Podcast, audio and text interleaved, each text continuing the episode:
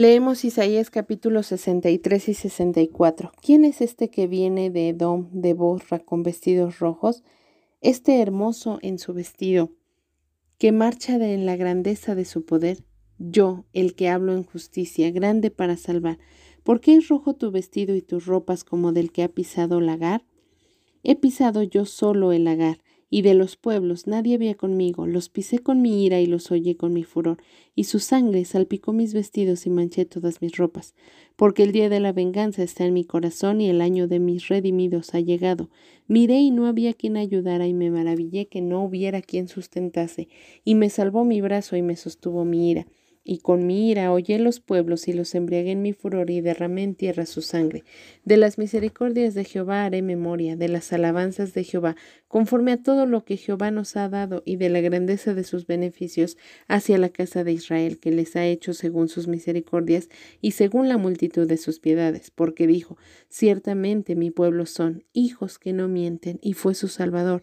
En toda angustia de ellos, él fue angustiado y el ángel de su faz los salvó, en su amor y en su clemencia los redimió y los trajo, y los levantó todos los días de la antigüedad.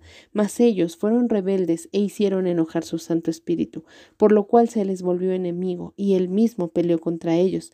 Pero se acordó de los días antiguos, de Moisés y de su pueblo, diciendo, ¿Dónde está el que les hizo subir del mar con el pastor de su rebaño? ¿Dónde el que puso en medio de él su Santo Espíritu? El que los guió por la diestra de Moisés con el brazo de su gloria, el que dividió las aguas delante de ellos, haciéndose así nombre perpetuo, el que los condujo por los abismos como un caballo por el desierto sin que tropezaran, el Espíritu de Jehová los pastoreó, como a una bestia que desciende al valle. Así pastoreaste a tu pueblo para hacerte nombre glorioso. Mira desde el cielo y contempla desde tu santa y gloriosa morada. ¿Dónde está tu celo y tu poder, la conmoción de tus entrañas y tus piedades para conmigo? ¿Se han estrechado? Pero tú eres nuestro Padre, si bien Abraham nos ignora e Israel no nos conoce, tú, oh Jehová, eres nuestro Padre, nuestro Redentor perpetuo es tu nombre. ¿Por qué, oh Jehová, nos has hecho errar de tus caminos y endureciste nuestro corazón a tu temor? Vuélvete por amor de tus siervos, por las tribus de tu heredad. Por poco tiempo lo poseyó tu santo pueblo. Nuestros enemigos han hollado tu santuario. Hemos venido a ser como aquellos de quienes nunca te enseñoreaste, sobre los cuales nunca fue llamado tu nombre. Oh, si rompieses los cielos y descendieras, y a tu presencia se escurriesen los montes, como fuego abrasador de fundiciones, fuego que hace hervir las aguas, para que hicieras notorio tu nombre a tus enemigos, y las naciones temblasen a tu presencia. Cuando haciendo cosas terribles, cuales nunca esperábamos, descendiste, fluyeron los montes delante de ti, ni nunca oyeron, ni oídos percibieron, ni ojo ha visto a Dios fuera de ti que hiciese por el que en él espera. Saliste al encuentro del que con alegría hacía justicia, de los que se acordaban de ti en tus caminos. He aquí, tú te enojaste porque pecamos. En los pecados hemos perseverado por largo tiempo. ¿Podremos acaso ser salvos? Si bien todos nosotros somos como sociedad, y todas nuestras justicias como trapo de inmundicia, y caímos todos nosotros como la hoja, y nuestras maldades nos llevaron como viento. Nadie hay que invoque tu nombre, que se despierte para apoyarse en ti, por lo cual escondiste de nosotros tu rostro y nos dejaste marchitar en poder de nuestras maldades. Ahora pues, Jehová, tú eres nuestro Padre, nosotros barro y tú el que nos formaste, así que obra de tus manos somos todos nosotros. No te enojes sobremanera, Jehová, ni tengas perpetua memoria de la iniquidad. He aquí, mira ahora, pueblo tuyo somos todos nosotros. Tus santas ciudades están desiertas. Sión es un desierto, Jerusalén una soledad, la casa de nuestro santuario y de nuestra gloria, en la cual te alabaron nuestros padres, fue consumida al fuego y todas nuestras cosas preciosas han sido destruidas. ¿Te estarás quieto, Jehová, sobre todas estas cosas? ¿Callarás y nos afligirás sobremanera? Salmo capítulo 115 versículos del 14 al 18. Aumentará Jehová bendición sobre nosotros, sobre vosotros y sobre vuestros hijos. Benditos vosotros de Jehová que hizo los cielos y la tierra. Los cielos son los cielos de Jehová, y ha dado la tierra a los hijos de los hombres. No alabarán los muertos a Jehová, ni cuantos descienden al silencio, pero nosotros bendeciremos a Jehová desde ahora y para siempre. Aleluya. Proverbios 26, 27. El que cava foso caerá en él, y al que revuelve la piedra, sobre él le volverá. Filipenses capítulo 1. Pablo y Timoteo, siervos de Jesucristo, a todos los santos en Cristo Jesús que están en Filipos, con los obispos y diáconos. Gracia y paz a vosotros de Dios nuestro Padre y del Señor Jesucristo. Doy gracias a mi Dios siempre que me acuerdo de vosotros, siempre en todas mis oraciones, rogando con gozo por todos vosotros por vuestra comunión en el Evangelio desde el primer día hasta ahora, estando persuadido de esto, que el que comenzó en vosotros la buena obra, la perfeccionará hasta el día de Jesucristo. Como me es justo sentir esto de todos vosotros, por cuanto os tengo en el corazón y en mis prisiones y en la defensa y confirmación del Evangelio, todos vosotros sois participantes conmigo de la gracia, porque Dios me es testigo de cómo os amo a todos vosotros con el entrañable amor de Jesucristo.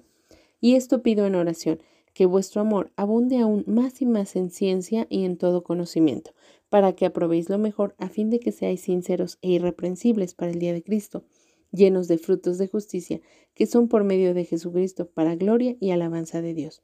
Quiero que sepáis, hermanos, que las cosas que me han sucedido han redundado más bien para el progreso del Evangelio, de tal manera que mis prisiones se han hecho patentes en Cristo en todo el pretorio y a todos los demás y la mayoría de los hermanos, cobrando ánimo en el Señor con mis prisiones, se atreven mucho más a hablar la palabra sin temor. Algunos, a la verdad, predican a Cristo por envidia y contienda, pero otros de buena voluntad. Los unos anuncian a Cristo por contención, no sinceramente, pensando añadir aflicción a mis prisiones, pero los otros por amor, sabiendo que estoy puesto para la defensa del Evangelio. ¿Qué pues?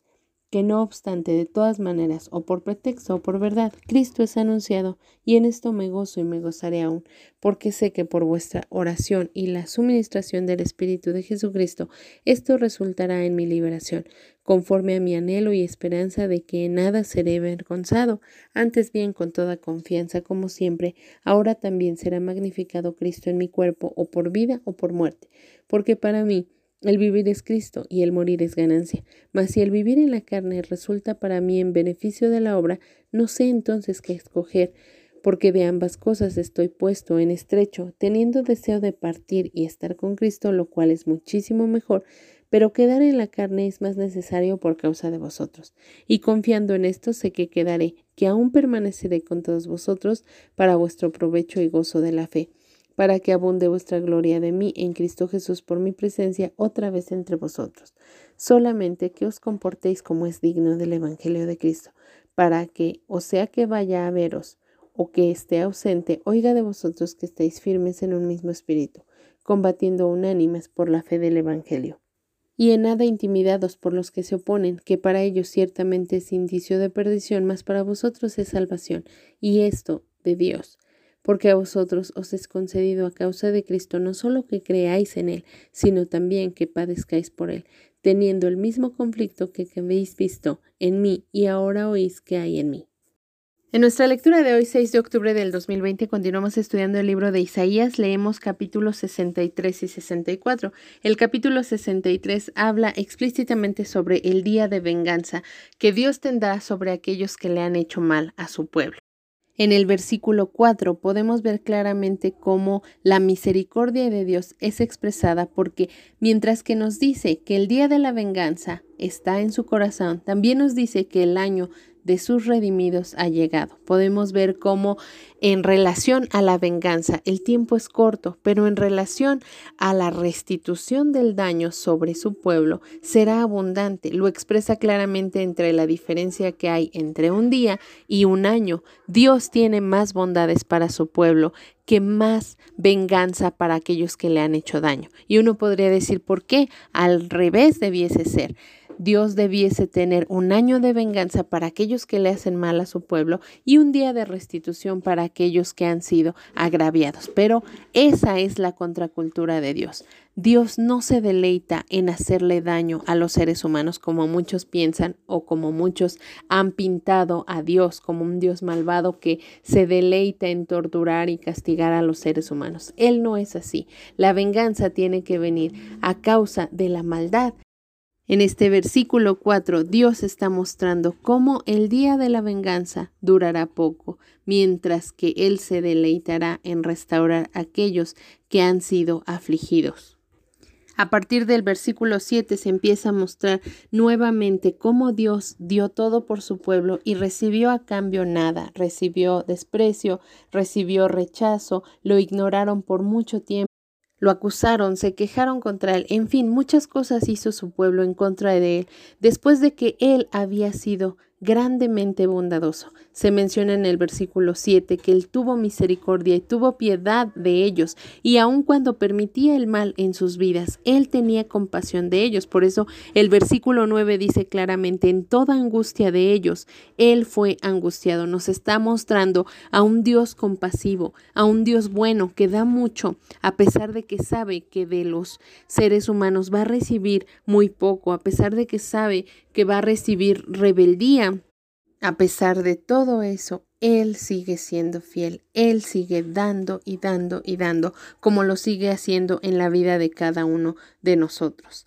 Pero ellos, a pesar de recibir todo esto, insistieron en su rebeldía, insistieron en su maldad, y por primera vez en el versículo 10 vemos que el profeta está decretando que el pueblo de Israel en algún momento de su historia reconocerá su maldad, reconocerá que ellos fueron los causantes de que tuviesen que pasar tantas cosas como nación por haber dejado de lado a Dios. Y en el versículo 17 se encuentra, vuélvete por amor de tus siervos, por las tribus de tu heredad. Por primera vez está invocando a Dios este pueblo para decirle, ayúdanos. El capítulo 64 es una continuación de esta plegaria de parte del pueblo de Dios hacia Dios mismo, diciéndole por favor, interven, por favor, desciende, por favor, haz notoria tu presencia ante tu pueblo. Sabemos que no hay nadie como tú, no quisimos verlo, no quisimos oírlo, no quisimos reconocerte, pero la realidad es que no hay nadie como tú que haga cosas por aquellos que en ti esperan. Y ellos están manifestando, en ti estamos esperando. Versículo 5 dice, tú te enojaste. Aquí continuamos viendo un corazón verdaderamente arrepentido porque aunque en otras ocasiones le reclamaban, en esta ocasión le dan la justa razón, le dicen, tú te enojaste porque pecamos. Número uno, ellos están diciendo, pecamos. Número dos, dice, hemos perseverado por largo tiempo. Ellos no están diciendo cometimos un pecado ligero, ellos están reconociendo lo hicimos por largo tiempo, te ofendimos durante mucho tiempo haciendo maldad frente a tus ojos y no fue un tiempo corto, fue un largo tiempo. Número tres, ellos dicen, somos inmundos, aun si hubiésemos hecho cosas buenas delante de ti, todas esas cosas buenas son como inmundicia porque tú realmente eres justo, tú realmente nos diste muchas cosas y nosotros te dejamos en el olvido.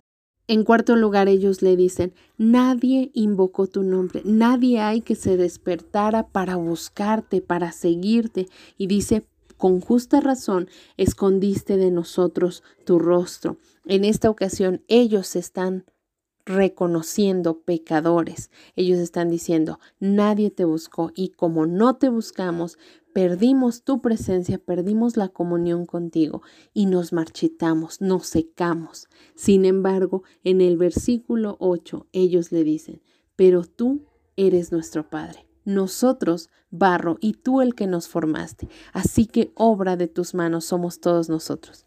Ellos le están diciendo, sabemos que somos pecadores, sabemos que nuestro pecado ha sido por largo tiempo, sabemos que somos inmundos, sabemos que nadie de nosotros te busca, pero al fin y al cabo somos tus hijos.